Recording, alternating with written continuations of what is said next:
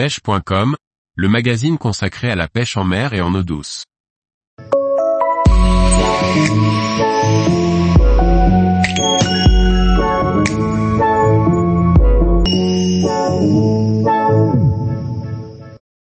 Sébastien Rousseau, il ne faudra plus être un bon pêcheur.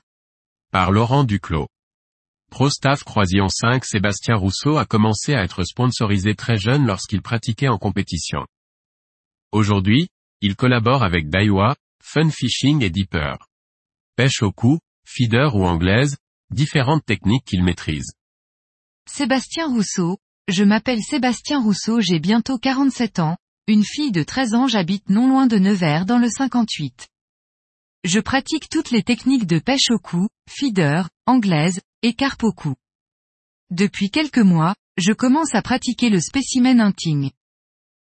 Sébastien Rousseau, j'ai commencé très jeune à pêcher avec mon grand-père, j'ai rapidement été passionné.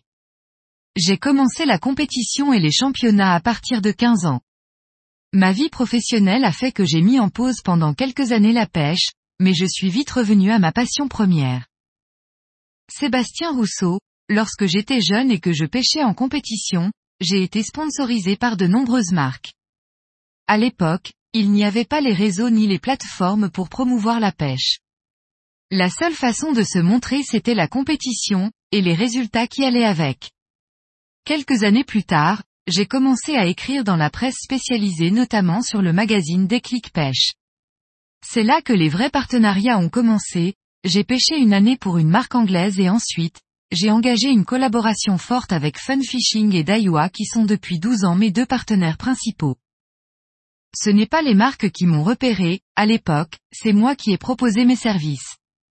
Le fait d'écrire dans la presse spécialisée a fait accélérer les choses, car c'est une manière intéressante de promouvoir les produits d'une marque.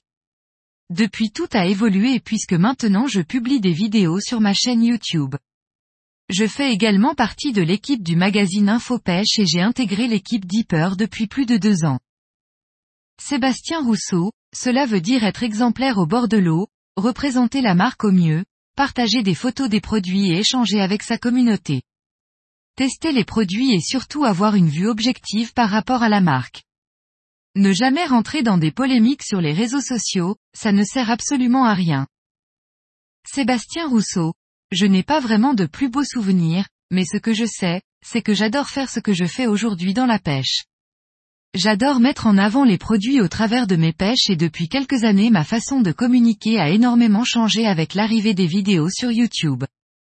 C'est beaucoup de travail, mais j'aime vraiment partager avec ma communauté. Sébastien Rousseau, c'est normal qu'il y ait des pro-staff maintenant pour assurer la communication sur les marques. Les réseaux ont pris une place énorme dans le business. Et cela va s'accélérer forcément dans les années à venir. Je pense honnêtement qu'il ne faudra plus être un bon pêcheur, mais plutôt un bon communicant. Les deux, c'est encore mieux. Avoir des pro-staff au bord de l'eau et sur les réseaux c'est une manière efficace pour vendre ses produits. C'est devenu incontournable pour le marché d'aujourd'hui. Toutes les grandes marques possèdent maintenant un team manager pour gérer les réseaux et ou une équipe de caméramans pour aller au bord de l'eau le plus souvent possible pour prendre en photo les pro-staff. Sébastien Rousseau, déjà la première des choses, je pense pour bon nombre de gens, c'est de faire très attention à l'orthographe. Car on ne peut pas prétendre être pro-staff lorsqu'on fait 10 fautes d'orthographe par ligne sur une publication Facebook ou Instagram.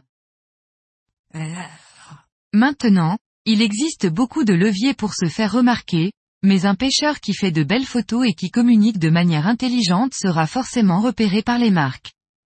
Et enfin être pro-staff ne doit pas être un objectif, le plus important, c'est de prendre son pied au bord de l'eau. Tous les jours, retrouvez l'actualité sur le site pêche.com. Et n'oubliez pas de laisser 5 étoiles sur votre plateforme de podcast.